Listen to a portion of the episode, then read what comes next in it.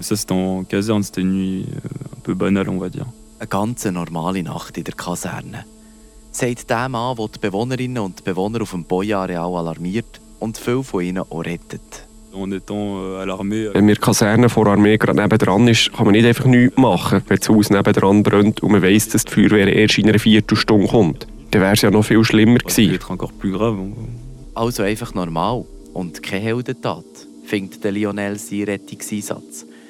Und redet darüber tut er auch gar nicht gern. Euh. Heute geht's. Aber umso mehr, dass man darüber redet, desto mehr kommen die Erinnerungen zurück. Das weckt Erinnerungen, die man unterdessen hätte können vergessen dire. Das tut mir leid, weil ich bin der, der jetzt diese Erinnerungen muss wecken muss. Aber dafür bekommen wir einen Einblick rein, wie es ist, wenn man ein Feuer sieht und ultra spontan geht helfen. Der mysteriöse Brand in der Stadt Freiburg. Die Geschichte von einem Haus aus dem 1912, das gebrannt hat, direkt neben dem denkmalgeschützten Boja-Schloss. Das Schicksal von Bewohnerinnen und Bewohnern, die ein Leben hin müssen neu sortieren oder das Leben sogar verloren haben. Folge 5. Der Rekrut. Jung ist er, 19. Jung, wo er mitten in der Nacht zum Lebensretter wird. Der Lionel, ein Mann mit ganz vielen Hobbys. Le skater hockey, le rugby, voyager, sortir entre, avec mes amis. Et puis euh, voilà, j'ai fait le tour un peu. Skaterhockey, Rugby, Reisen, in Ausgang gehen mit seinen Freunden, das beschäftigt ihn. Und mit 19 ist er gerade im Militär, macht die RS. Zuerst zu Como und dann zu Freiburg in der Stadt, in der Kaserne Boya am Stadtrand also. Er ist Wachmeister und für die Nacht verantwortlich. Darum ist er noch auf. Als einziger, außer den zwei Soldaten, die wach vor der Kaserne stehen. Irgendwann gegen Morgen überfällt die Müdigkeit den Lionel und er geht raus, für eine Zigarette zu rauchen. C'était une nuit assez pénible, j'étais fatigué. Donc euh, vers 4 heures du matin, je suis parti euh, fumer une cigarette pour me réveiller, un petit peu prendre l'air quoi. Et c'est là où j'ai vu le feu au fait. Beim Luftschnappen entdeckt der Lionel das Feuer. Am Anfang sieht er die Flamme aber noch gar nicht. Au début, en fait, j'ai pas vu tout de suite euh, les, les flammes ni. euh, Am Anfang habe ich weder die Flammen noch das Feuer gesehen. Aber ich habe ein lautes Piepen gehört, ein sehr hohes Geräusch. Es hat tönt wie wenn jemand ein Auto aufgebrochen hätte. Wie eine Alarmanlage von einem Auto. Darum bin ich zum Zaun gegangen vom Kasernenareal. Da habe ich umgeschaut. Da habe ich gesehen, dass das Haus brennt gegenüber. Im zweiten Stock war es, glaube ich. Ja, im zweiten Stock. Au deuxième étage, sauf erreur. Ouais, deuxième. Aus einem Fenster sieht er die Flamme rauskommen. Das Fenster in der Mitte links. Er läutet sofort die Feuerwehr an. Die sagen, sie kommen in 15 Minuten. Für ihn ist das zu lang. Da überlegt er nicht mehr, weil er hat gar keine Zeit. Er geht zu seinen Soldaten in die Kaserne rein. Einer davon ist sein Bruder, weckt sie und sagt ihnen, sie sollen sofort mitkommen. Je leur ai dit de prendre euh, les extincteurs. Ich habe ihnen gesagt, sie sollen die Feuerlöscher und die Dechinen mitnehmen. Dann bin ich schon vorausgegangen, weil man nicht mehr können warten Ich habe den Soldaten gesagt, sie sollen mir nachkommen. Dann bin ich zum Haus gegangen. Et je suis allé euh, rejoindre la maison quoi. Vor dem Haus trifft er einen Mann, der um Hilfe ruft. Er geht mit ihm zusammen ins Haus hinein und sie fangen an, die Leute rauszubringen. Sie fühlen sich noch sicher. Es hat zwar Rauch, aber nicht mehr. Dann im Haus sagen sie den Leuten, sie sollen rausgehen. Das war schwierig. Wir haben nicht gewusst, wie viele Leute im Haus sind. Auch nicht, wie es in der oberen Wohnung ist. Ob die Leute eingesperrt sind. Wir haben nichts gewusst in diesem Moment. Der Lionel probiert in den Oberstock zu kommen. Das ist aber schwierig. Die Stege auf der einen Seite vom Haus brennt schon. Dort geht er nicht rauf. Es ist ihm zu gefährlich. Aber unter hat es mitten im Gang noch eine Tür, die er auftut. Jetzt kommt aber der Rauch durch das ganze Parterre durch. Da stellt sich bei mir die Frage, wieso geht man so ein grosses Risiko ein? Wieso nimmt man das alles auf sich? Das überlegt man sich aber gar nicht in so einem kurzen Moment, erklärt mir Lionel, wenn man einfach schnell muss handeln Il faut évaluer sur le, sur le moment même. Donc, euh, Man muss aus der Situation heraus entscheiden. Wenn man das Feuer sieht und dann begreift, dass die Feuerwehr erst in einer Viertelstunde kommt, dann ist es klar, dass man geht helfen kann. Dann schaut man, ob man helfen kann. Erst vor Ort überlegt man sich dann, ob es gefährlich könnte sein. En arrivant sur place, qu'on réévalue la situation, qu'on se dit est-ce que c'est trop dangereux, est-ce que c'est pas assez dangereux. Darum will der Lionel vom Parterre aus auch noch rauf. Für zu schauen, ob es echt dort auch noch Leute hat, wo er sollte helfen und könnte retten. Euh. Für mich war es da nicht gefährlich. Gewesen. Also habe ich mich automatisch gefragt, ob ich nicht raufgehen soll, für da zu schauen, ob noch jemand dort ist, für zu retten.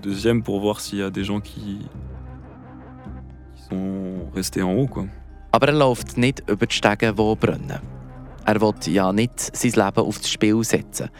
Darum geht er eben zu der Tür, für raufzukommen. Für ihn im Nachhinein eine der schlechtesten Entscheidungen. Quand... euh, Das war nicht eine gute Lösung. gewesen, Weil als ich die Tür aufgetan habe, ist der Rauch durch das ganze Parterre durchgekommen. Zum Glück waren dann schon alle Bewohnerinnen und Bewohner vom Erdgeschoss draussen. gewesen. Ich bin dann raufgegangen, weil es dort keine Flamme hatte, nur Rauch. Dort oben bin ich zu einer Tür gekommen. Da habe ich falsch reagiert. Ich habe probiert, die Türen aufzutun. Aber es war so wie rot gewesen hinter den Türen. Ich habe mir an der Türfalle ein bisschen die Hand verbrannt. Das hat mir Angst gemacht und ich habe die Hand weggenommen. Ich konnte die Türe nicht auftun und ich habe mich dann gefragt, ob es eigentlich noch gefährlicher wäre gewesen, wenn ich die Tür hätte aufgetan. Darum habe ich sie zugelassen.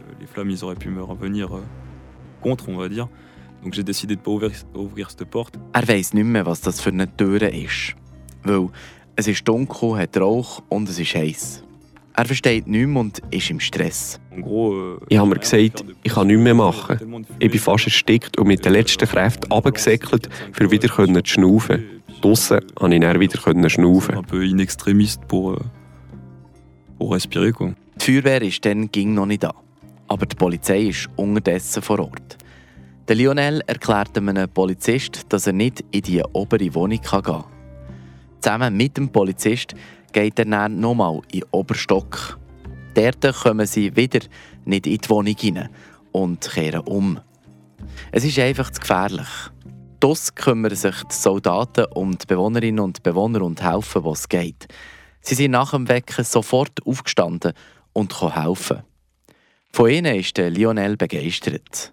Die Soldaten die zählen die Leute und schauen, ob alle draussen sind. Und sie bringen die Leute ein Stück weg vom Haus, weil nach am Haus ist es gefährlich. Jetzt fragt die Polizei, ob sie in der Kaserne die Bewohnerinnen und Bewohner befragen können. Und genau das machen sie dann auch. Und danach muss auch Lionel auf einen Polizeiposten, wo er befragt kommt.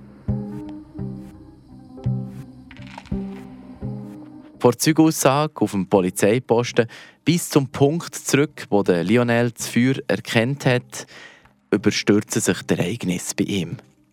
Ein paar Tage später geht er mit der Polizei nochmal ins Haus und merkt, dass gewisse Sachen ganz anders sind, als er sich das im Moment innen vorgestellt hat.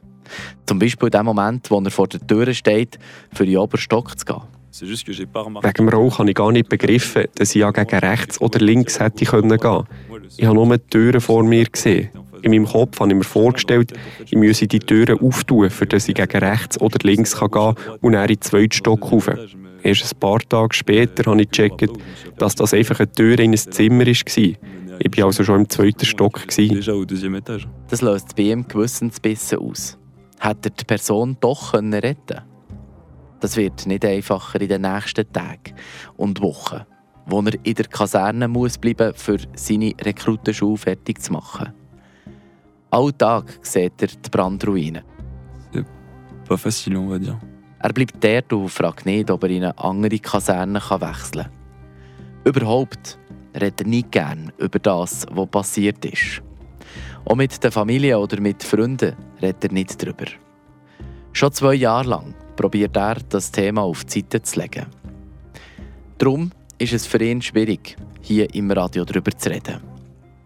Er hofft einfach, dass es kein nächstes Mal gibt. Und gleich ist er sich schon jetzt sicher, was er würde anders machen und macht sich gleichzeitig Vorwürfe, dass er das nicht schon richtig gemacht hat beim ersten Mal. Mes deux solutions que j'ai trouvées, bah, les escaliers, c'était pas possible.